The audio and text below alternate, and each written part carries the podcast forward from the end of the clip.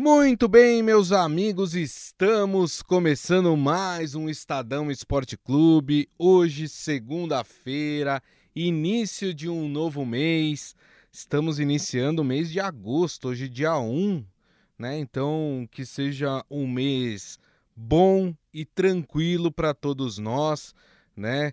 É um mês também que começamos aí o chamado período eleitoral, então muita calma nessa hora, né? Vamos tratar as eleições como elas devem ser tratadas, com consciência, com respeito, sem violência, né? Afinal de contas, é o período que a gente tem para refletir sobre o futuro do nosso país. Turma, convido vocês a participar aqui do Estadão Esporte Clube através das mídias digitais do Estadão, Facebook, YouTube e também o Twitter. Aproveite, né, que você está lá, compartilhe esse programa, curta esse programa, né? Isso faz com que o nosso programa chegue a cada vez mais pessoas. Combinado? Bom, hoje, nessa segunda-feira, claro, pós-rodada de Campeonato Brasileiro, nós vamos falar de Brasileirão, né? Teve as vitórias de Palmeiras e Corinthians que estão se distanciando aí, né, do resto dos outros times uh, do Campeonato Brasileiro, né? O Corinthians já abriu, se eu não me engano, quatro pontos em relação ao terceiro colocado. O Palmeiras tem uma diferença ainda maior, né? Uma diferença de oito pontos em relação ao Fluminense, que é o terceiro colocado. Lembrando que Fluminense e Santos jogam hoje na Vila Belmiro, então quer dizer, essa diferença pode diminuir. E vamos falar também da derrota do São Paulo para o Atlético Paranaense. O São Paulo que abre o olho, hein? Começa a se complicar aí dentro do Campeonato Brasileiro e vai se aproximando ali daquela zona perigosa ali da tabela. Para analisar isso tudo, ele que está de Beatles hoje, Robson Morelli, tudo bem, Morelli? Boa tarde, Grisa. Boa tarde, amigos. Boa tarde a todos. Eu tô sempre de Beatles, embora estou louco para ver o filme do Elvis, que está passando no cinema. Ainda não fui ver, preciso ver urgentemente, né?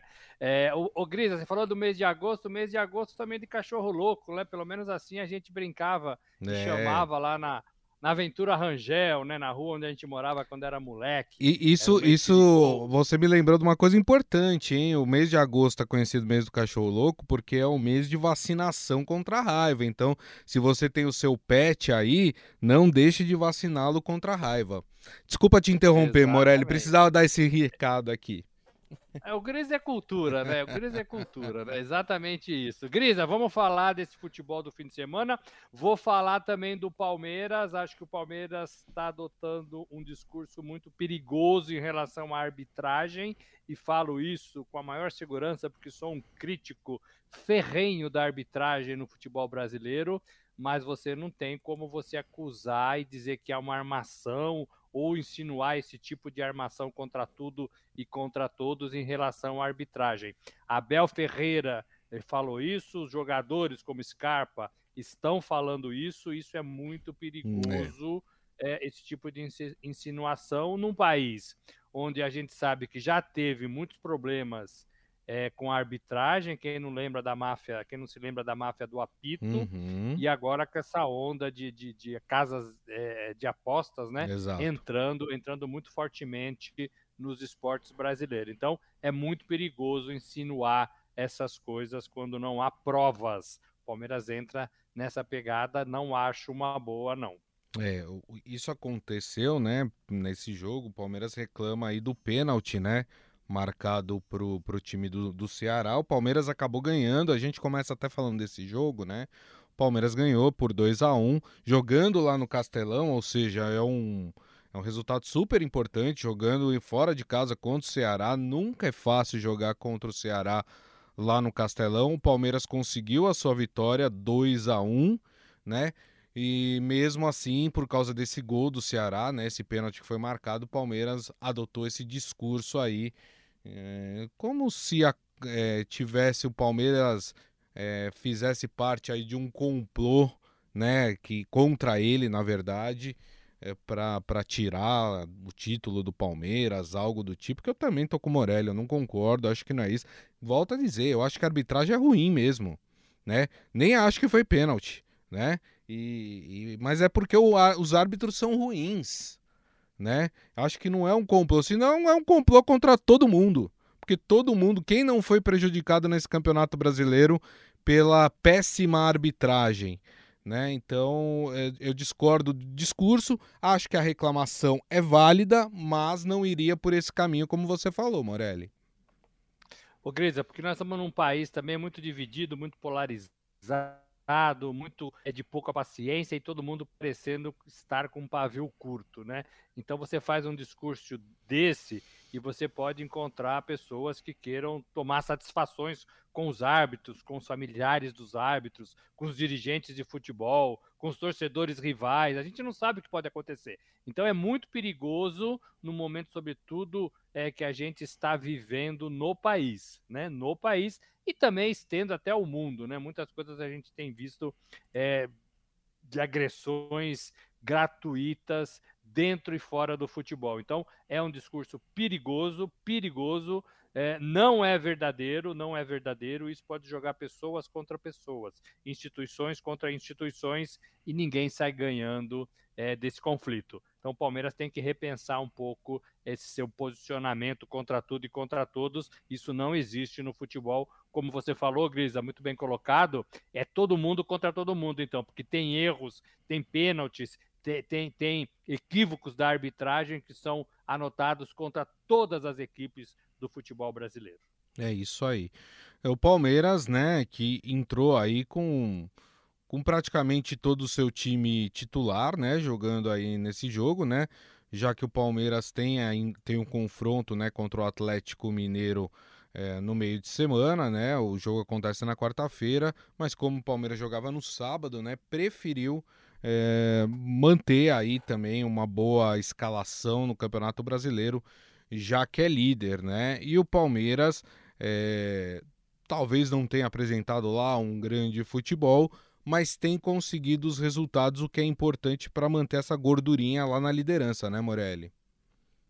O Palmeiras devolveu a derrota que sofreu para o Ceará no começo, na abertura do Campeonato Brasileiro dentro do Allianz Parque. Então precisava fazer esse resultado. Estava devendo para o seu torcedor. Naquela partida de 3 a 2 o Palmeiras entrou meio sonolento. Quando acordou, já estava três gols para o adversário. Ainda conseguiu uma reação, mas não o suficiente nem empatar a partida. Então, ele devolve essa, essa derrota. É um dos poucos times, o Ceará, que ganhou do Palmeiras é, dentro do Allianz Parque e mantém a sua pegada é, na liderança do Campeonato Brasileiro, agora com 42 pontos em 20 jogos. Então termina um, um, turno, começa o outro, o Palmeiras mantém a sua posição e é assim que tem que pensar é rodada a rodada do Campeonato Brasileiro. Agora, Grisa, começa uma contagem regressiva, né? Faltam tantos para o final do campeonato, faltam tantos para o final do campeonato e aí o Palmeiras vai fazendo a sua conta. Não fosse a insistência desse bom Corinthians na tabela, é, o Palmeiras estaria com uma folga muito maior é, na liderança do Campeonato Brasileiro, porque o segundo colocado, o Fluminense, que joga hoje contra o Santos, tem 34 pontos. 34 pontos. Se não ganhar do Fluminense, é, é, ficaria, fica com esses 34 pontos. É, e você vê a distância, 42 para 34. Mas tem o Corinthians ali no meio que não larga dos calcanhares Isso. deste Palmeiras. O Palmeiras ganha, o Corinthians ganha. O Palmeiras empata, o Corinthians empata. E essa perseguição já faz tempo que acontece nesse ritmo. É, tem que ficar de olho esse Palmeiras, líder do campeonato, é, em Flamengo, sobretudo, que é um time que está crescendo, está emplacando uma sequência de bons resultados com Dorival Júnior, sobe na tabela. Os outros, os outros, eu não acredito que tenha muito fôlego. Esse Atlético Paranaense na mão do Filipão é até um bom time, mas eu não sei se ele aguenta é, essa pegada até o final, né? Uhum. É, não é um grande time, é. você não vê assim, um potencial para assustar o Palmeiras. O Flamengo tem, né? E o Atlético Mineiro, é, que era um time que se esperava a reação com o Cuca, apanhou feio na tá rodada. Tá decepcionando, é verdade. Internacional 3 a 0 Exato, e, e, olha só, a queda foi tão grande, até outro dia o Atlético Mineiro era o vice-líder do campeonato, vocês lembram, né? a, a sequência de resultados do Atlético Mineiro é tão ruim, né? Como disse o Morelli, perdeu esse fim de semana 3 a 0 para o Internacional, que caiu para a sétima colocação. Ele saiu, inclusive, do G6, que é o grupo de, de times que vão para Libertadores, né? É, o Atlético está com 32 pontos, o Palmeiras já abriu 10 sobre o Atlético Mineiro. E, e é difícil você pegar. É, você pegar aí o, o, o time do, do Palmeiras com o equilíbrio que o Palmeiras está jogando, né? E tirar 10 pontos do Palmeiras. Né? Eu acho que acho que não, tá, não vai dar mais pro Atlético, hein, Morelli? Olha, ainda é cedo para falar isso, mas o desânimo desse time, mesmo sob o comando do Cuca, ele parece entrar em parafuso. É, eu também não gostei muito dessa volta do Cuca, para falar a verdade, não, sabe? Uhum. Ele não voltou animado, ele não voltou feliz, é. ele voltou parecendo fazer um favor pro Atlético Mineiro Perfeito. que foi buscá-lo. Não vai dar certo, no meu modo de ver. Ele tinha que ter. Você olha pro Cuca, parece que ele tá sofrendo, né? Então ele deveria ter falado, gente, eu não consigo, né? Não consigo, é, não quero, é, não posso, é, é, tô com a cabeça em outro lugar. Né? Não acompanhei o Atlético para entrar e chegar e, e, e colher bons resultados de imediato, só tem três meses de campeonato, Sim. mas olha para o Cuca, é um desânimo, é um desânimo em pessoa. É, isso reflete na forma de jogar do Atlético. É, quem pensou que era só trocar de treinador para o time voltar a voar, como foi na temporada passada, errou feio, né? Errou feio. Mais um erro de gestão é, do, de clube de futebol. Não é assim que funciona né? Não é pastelaria. Dá um de queijo, dá um de carne, põe lá e frita Perfeito. e você come e é delicioso. Não é assim, gente. Não é assim. O Cuca apanhou feio e tem esse tempo aí de três meses para tentar alguma coisa. Essa semana tem Libertadores contra o Palmeiras. É, e não tem muito tempo, né, para esse jogo, para essa partida da Libertadores, quarta-feira, nove e meia da noite no Mineirão tem Atlético Mineiro e Palmeiras, né? O Palmeiras, claro, chega num momento muito melhor do que o Atlético Mineiro e tem aí o, o, o Atlético apenas dois dias, vai, vamos colocar assim, para tentar se recuperar desse atropelo que, que sofreu contra o Internacional para enfrentar o Palmeiras, mas claro, essa partida a gente fala melhor na quarta-feira, nessa né? partida da Libertadores, né, que coloca essas duas equipes é, uma de frente para a outra aí, disputando uma vaga na semifinal da Libertadores. Continuando com os que venceram, Morelli, vamos falar do Corinthians, né? Importante falar do Timão. O Corinthians jogou no sábado, venceu o Botafogo por 1 a 0 lá na Neoquímica Arena.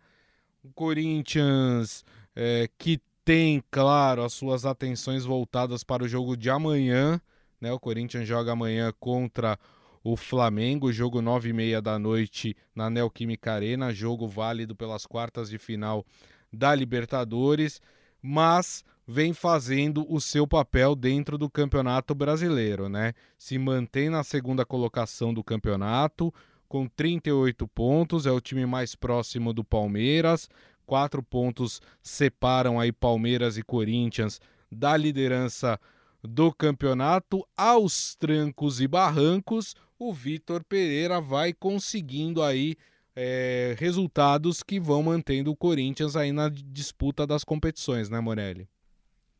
Exatamente isso. Ganha com golaço do Mosquito, é, que ele sai driblando todo mundo, uma marcação meio frouxa. Diria que o Mosquito voou. É, voou. É uma marcação muito frouxa do time do Botafogo e o menino foi, chutou de esquerda ainda, é, num golaço e assim ficou e assim decretou a vitória deste bom Corinthians. Corinthians que levou 42 mil, 42 mil pessoas para o seu estádio, como tem sido, Grisa, e faz uma renda de quase 3 milhões de reais. É muito bom para o Corinthians. Sim.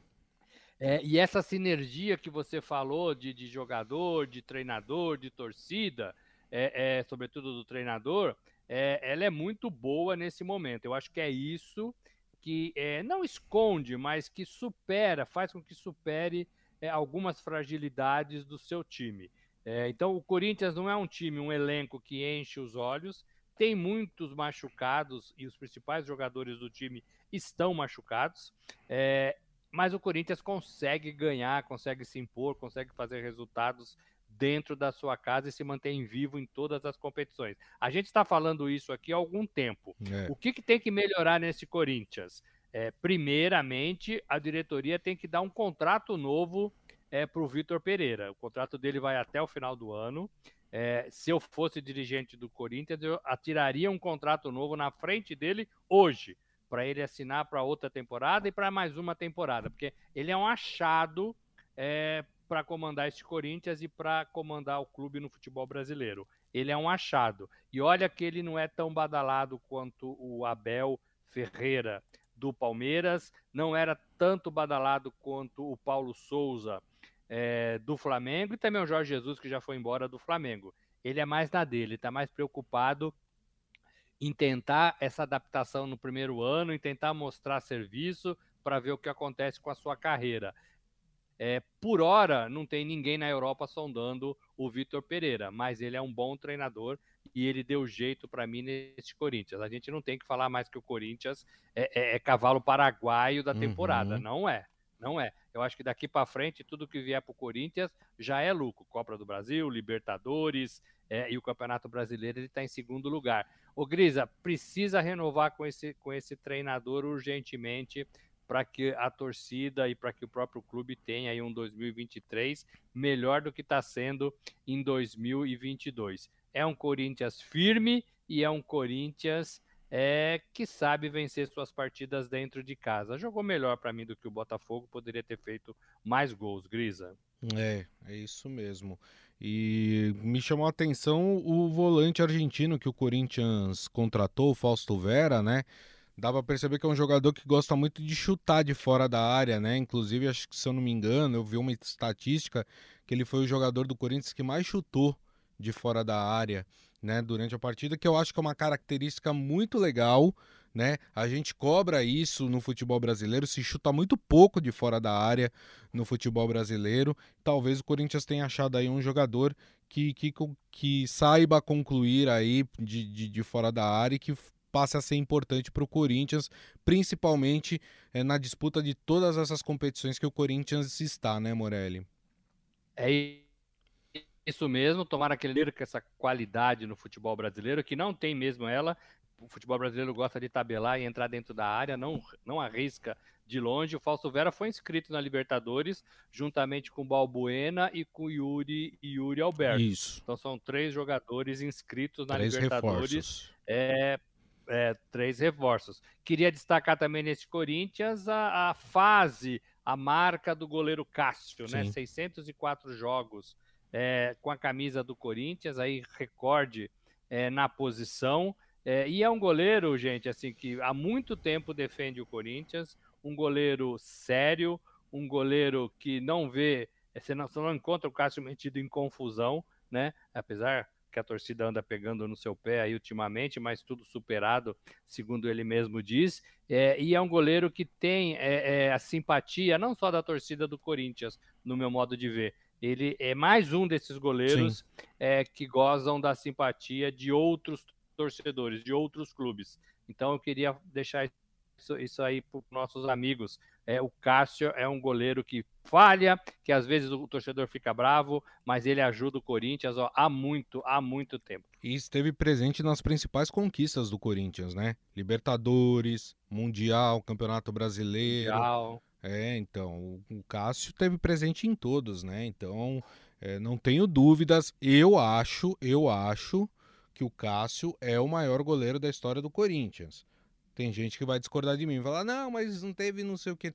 Sim, mas o cara que conquistou os principais títulos do Corinthians, e assim, no Mundial, o Cássio pegou muito. Muito. Na Libertadores, na Libertadores também. É, então assim, ele, ele foi responsável direto também pelos títulos, esses títulos importantes que o Corinthians conquistou. Muito bem, vamos falar de quem perdeu? Vamos falar do São Paulo. São Paulo que mostrou que tem aí uma grande dificuldade quando resolve poupar os seus atletas pensando em outras competições. São Paulo entrou com um time misto, foi muito mal, mas muito mal o time do São Paulo. Acabou perdendo para o Atlético Paranaense por 1 a 0. Antes da gente analisar o jogo, só quero aqui destacar, infelizmente, mais casos de racismo no futebol. Né? O São Paulo denunciou é, que foi vítima de atos racistas por parte de um funcionário do Atlético Paranaense e também por parte da torcida do Atlético Paranaense. O Atlético emitiu uma nota, prometeu identificar e fornecer as imagens dos torcedores que supostamente fizeram gestos racistas na partida contra o São Paulo. A Delegacia Móvel de Atendimento ao Futebol e Eventos lá do Paraná aguarda para tomar as medidas criminais, né? Uh, o delegado da Polícia Civil, Luiz Carlos de Oliveira, lamentou que o caso não foi comunicado de imediato para realizar a prisão em flagrante. Por outro lado, ele salientou que o Atlético tem colaborado uh, para tentar né, identificar essas pessoas. Né? O São Paulo fez um boletim de ocorrência né, depois da partida também sobre essas ofensas raciais que sofreu aí na partida contra o Atlético Paranaense. Eu já estou convencido, viu, Morelli, que não adianta. A gente vai ter que ter aí punições severas dentro do futebol para a gente frear esse movimento horroroso, né, que parece que se intensificou nessa pandemia aí. É, nos estádios de futebol pelo mundo e principalmente no Brasil e na América do Sul né? E não tem jeito, eu acho que o clube vai ter que começar a sofrer retaliação para que os próprios torcedores passem a cobrar esses caras que cometem atos racistas durante as partidas, Morelli. Grita, já falamos muito disso aqui e vamos continuar falando até que medidas mais eficientes, né, mais eficazes é, possam ser tomadas dentro do futebol brasileiro. Para mim, não existe outra a não ser a punição do clube. Não tem outra para mim. É, e não adianta ficar um jogo só sem torcida, um jogo só jogando fora de casa, é, com portões fechados. Não, eu acho que tem que ser de três para cima. Não cometeu esse ato, fez o boletim de ocorrência, três partidas no mínimo de portões fechados, três mandos, né? De portões fechados. Se for reincidente, vai aumentando até perder os pontos, até perder a, a, a, até ser excluído do próprio campeonato. Eu acho que é esse o caminho. É, a outra tendência que eu acho legal é, é que os clubes estão mais reclamões, né? Estão é, sabedores, tomaram consciência do seu direito de reclamar, do seu direito de fazer o boletim de ocorrência é, e estão levando isso mais a sério do que no passado. Então, isso é legal. Aconteceu, tem que ir lá fazer boletim de ocorrência, tem que registrar e tem que deixar é, é, quem cometeu isso numa situação, no mínimo, é, indigesta, né? Com, com prisão, com ação criminal, tudo isso que faz parte da lei do Estado brasileiro, né? É, lei geral para todo mundo. O futebol uhum. não pode ficar fora disso. Racismo, xenofobia, qualquer outro tipo de preconceito, agressão. Tem, tem, tem lei para tudo, Grisa, tem para tudo. É, lei é, social, né? lei das pessoas comuns, e acho que deveriam estar regulamentos dos campeonatos. Campeonato cometeu racista em torcida, reincidência, exclusão do campeonato, já que tem 12 rodadas aqui em São Paulo, por exemplo, na primeira fase. Exclusão do campeonato, fim de papo, não tem nem o que discutir, né? Não tem nem o que discutir. É, é, então, acho que esse é o caminho para esse tipo de ação e a gente tem que continuar falando, tem que continuar falando até a gente aprender, né? Até a gente aprender. Gris, o São Paulo jogou muito mal essa partida, né? É. E para mim, a escolha do Rogério Ceni pelos meninos da base, pelo um time, por um time misto, é, mais fraco do que normalmente é, é, é em jogos assim, é, eu acho que o São Paulo joga a toalha no Campeonato Brasileiro e começa a olhar para a Copa do Brasil e Sul-Americana como as grandes competições da temporada. É, o São Paulo só tem que ficar esperto para não ser rebaixado, para não correr o risco que correu na temporada passada. Tem 26 pontos em 20 jogos. É e muito tá a 6 da é zona do rebaixamento, pouco. né? Só não corre mais risco porque o campeonato está muito achatado e tem uma turma ali embaixo. O São Paulo consegue, com essa pontuação fraca, é, ficar ainda em décimo lugar. Sim. Então tem, tem mais 10 times piores é, é, do que ele nessa somatória de pontos. E, e, então isso até que dá um certo alívio. Mas para mim o São Paulo joga a toalha do Campeonato Brasileiro, que era a competição que o Rogério tanto queria, para apostar na Copa do Brasil e na Sul-Americana, dois caminhos também para Libertadores e duas taças aí talvez mais próximas na visão do Rogério Ceni. Lembrando que o São Paulo joga na quarta-feira, né, às 7h15 da noite, é, no Morumbi contra o Ceará pela Copa Sul-Americana, né? E até por esse, por esse fraco desempenho do, do time misto do São Paulo, né? O Rogério Ceni até disse que é, uma frase dele da coletiva, ele falou incrível a quantidade de erros grotescos, ele falando da sua equipe, né? Dessa vez ele não estava falando da arbitragem, ele estava falando do time do São Paulo. Até por isso, Morelia, o, o que a gente tem, tem visto, né? É um São Paulo é, em busca aí de, de reforços, né? O São Paulo foi atrás do, do Felipe Alves, né, que já estreou inclusive nessa partida contra o Atlético Paranaense, pegou pênalti, né?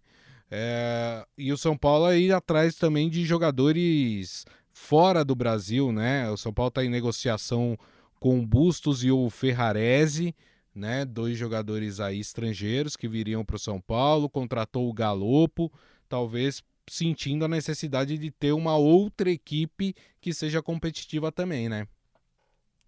É, eu acho que isso faz parte da estrutura e da formulação, reformulação de um elenco. Já falei aqui que eu penso essa reformulação como constante durante a temporada, então acho que os clubes estão aprendendo a fazer isso. Não vai esperar até dezembro para mudar tudo. Então tá, os clubes estão fazendo isso aos poucos. Agora, é, o São Paulo também sofre com jogadores que, que não atuam bem. O São Paulo também sofre com falta é, é, de entender o regulamento, entender é, que o empate pode ser bom, o empate pode ser ruim. Né? O São Paulo fica numa trocação de golpes com o adversário, às vezes desnecessário. Né? O São Paulo, é nessa ânsia de querer ganhar, ganhar, ganhar e fazer gols, o São Paulo às vezes não consegue segurar o jogo, nem o ritmo do jogo, nem a bola. Então o São Paulo sofre com tudo isso. Você falou do goleiro Felipe Alves, que defendeu um pênalti. Espera lá, a bola bateu nele. Essa é a grande verdade. Ele cometeu um pênalti é, por ruindade com os pés, mais um. Né? Foi sair com a bola, se atrapalhou todo é, é, e meteu o pé no adversário né? E aí é, o, o, rapaz do, do Atlético Paranaense cobrou muito mal, me fugiu o nome dele, me cobrou muito mal o pênalti e a bola bateu no joelho do Felipe Alves. Então não foi uma grande defesa, ele voou no canto e espalmou a bola. A bola bateu no joelho dele. Então ele cometeu sim um erro e deu sorte de não tomar o gol de pênalti. É, mas foi de fato um São Paulo que errou demais, que errou demais. O São Paulo precisa ter um jeito de jogar e pensar algumas partidas de forma diferente. É, parece que tem muita ansiedade ainda é. dentro desse time do São Paulo e o Rogério tem que é, controlar isso. Ele tem muita responsabilidade nisso, mas os jogadores também têm. Perfeito. Bom, para encerrar aqui o programa, vamos falar do jogo que fecha essa rodada do campeonato Brasileiro, hoje tem o Santos em campo enfrentando o Fluminense. É um bom jogo esse, hein, para assistir. 8 horas da noite na Vila Belmiro. É um jogo interessante, Morelli, por vários aspectos, né? Um, o Lisca teve uma semana para treinar com esse time do Santos, né? Vamos ver se ele já conseguiu dar alguma a sua cara, ou pelo menos é, dar ali um pouco do, do que ele pensa de futebol para essa equipe, né? Então vai ser legal para avaliar essa semana de trabalho do Lisca. Segundo, o Santos vai enfrentar uma equipe, no caso o Fluminense, que é uma equipe que vem de 11 jogos de invencibilidade. E é um time que está lá na parte de cima da tabela. Hoje é o terceiro colocado do Campeonato Brasileiro com 34 pontos, né? E o Santos é o nono com 26 pontos. É, antes de passar para o Morelli para ele analisar essa partida, né? É, vamos à escalação e vocês vão ver que o, o Lisca ele já deu uma mexida ali na equipe do Santos, né? Então o Santos deve ir a campo com João Paulo no gol, Maicon e Luiz Felipe na zaga, Felipe Jonathan e Matson nas laterais, Rodrigo Fernandes, Vinícius Anocelo e Carlos Sanches armando a equipe é, no time do Santos e na frente Lucas Braga, Marcos Leonardo e Léo Batistão, esse o provável time do Santos que enfrenta o Fluminense hoje, Morelli. O Sanches é um cara que jogou muito bem quando chegou, depois de uma temporada, mas depois que ele se machucou, ele nunca mais foi aproveitado. E para mim sempre foi um bom jogador. Não sei como ele está treinando, não sei como é está o condicionamento dele fisicamente, mas para mim sempre foi um bom jogador naquela época que o Santos é, tinha o jogador como titular e um dos principais do time. Não sei o que aconteceu, não sei porque que ele não Sim. joga mais. É, mas ele está aí e parece que o Lisca vai dar chance vai na tentativa de resgatá-lo. Concordo com o Lisca quando ele chega e ele tem que fazer alguma coisa diferente, porque para ficar do jeito que estava, mantinha o técnico que estava. Então o Lisca chega e tenta mudar alguma coisa nesse Santos para ganhar e para subir na tabela. É, o Santos também não perde do Fluminense na Vila desde 2014. Então é um tabu legal dentro da Vila Belmiro, que onde é o, o lugar onde o Santos melhor joga. Né? Então tem que voltar a fazer da Vila esse alçapão. O torcedor tem que aparecer, tem, tem que guardar lá o seu lugar e fazer uma pressão danada contra esse bom Fluminense. Não vai ser fácil para mim ganhar do Fluminense, Grisa. Eu até acho que nem ganha mas o Lisca precisa é, fazer de tudo para tentar é, é, é, é, fazer o time jogar um pouquinho mais, um pouquinho melhor. É, o Fluminense vem embalado, está na parte de cima da tabela, tem um Fernando Diniz, que é como o Lisca, né? Que gosta de jogar para frente, que gosta de inventar algumas coisas, que tem uma pegada assim, um pouco diferente da, da, do comportamento tradicional dos treinadores. Gosto disso nos dois técnicos, né? Nos dois técnicos. É, já falamos aqui da saída do Lisca do esporte, não achei legal, né? Eu acho que né, eu acho que quando você se compromete, você tem que ficar é, o mínimo possível, e o Lisca não fez isso. É, mas o futebol também demite, também contrata a todo instante, a gente passa a aceitar, não a entender, passa a aceitar, não a concordar. Eu aceito o Lisca, é, a decisão do Lisca, mas não concordo com ela. Isso é bem fácil de entender é, da minha parte. Eu fico com esse Fluminense, Grisa. Eu acho que o Fluminense ganha de 2 a 0. Para mim, um time mais forte nesse momento do que o Santos. Muito bem, né? E sempre lembrando que e é sempre interessante ver o reencontro de Santos e Ganso, né? Já se reencontraram várias vezes depois que o Ganso saiu do Santos, né? Mas é sempre é, legal ver esse, esse duelo entre o Ganso e a torcida, na verdade, né? A torcida sempre vai o Ganso quando ele pega é, na bola e recentemente, inclusive, o Ganso esteve até perto de voltar para o Santos, né? Quando ele não estava sendo aproveitado é, no Fluminense, acabou não dando certo a negociação, mas é sempre interessante ver este duelo. Eu vou no empate, viu, Morelli? Acho que vai ser 2 a 2 esse jogo. Olha, cheio de, cheio de alternativas, é. hein? Até por isso que você falou, são duas equipes, são dois técnicos que gostam de jogar para frente, né?